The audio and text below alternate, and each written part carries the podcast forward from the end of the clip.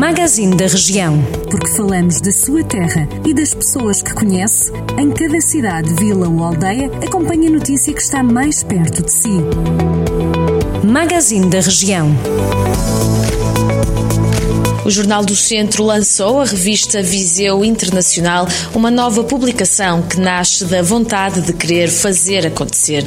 Destinada a promover a região de Viseu, trata-se de uma publicação de 94 páginas, com edição em papel e em formato online, através de um e-book disponibilizado nas principais plataformas de venda de conteúdos do género, podendo ainda ser descarregada através de qualquer dispositivo móvel.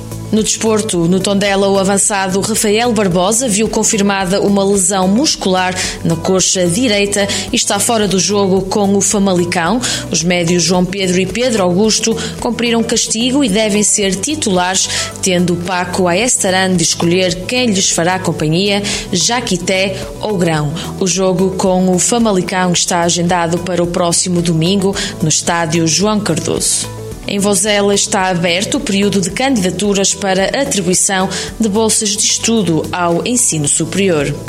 A Autoridade Nacional de Segurança Rodoviária lançou a campanha de segurança rodoviária Avance para 2021 com toda a segurança, que irá decorrer até ao dia 5 de janeiro. O município de Vila Nova de Paiva é uma das 89 entidades parceiras desta iniciativa em prol da segurança rodoviária e com o objetivo comum de acabar com as mortes na estrada.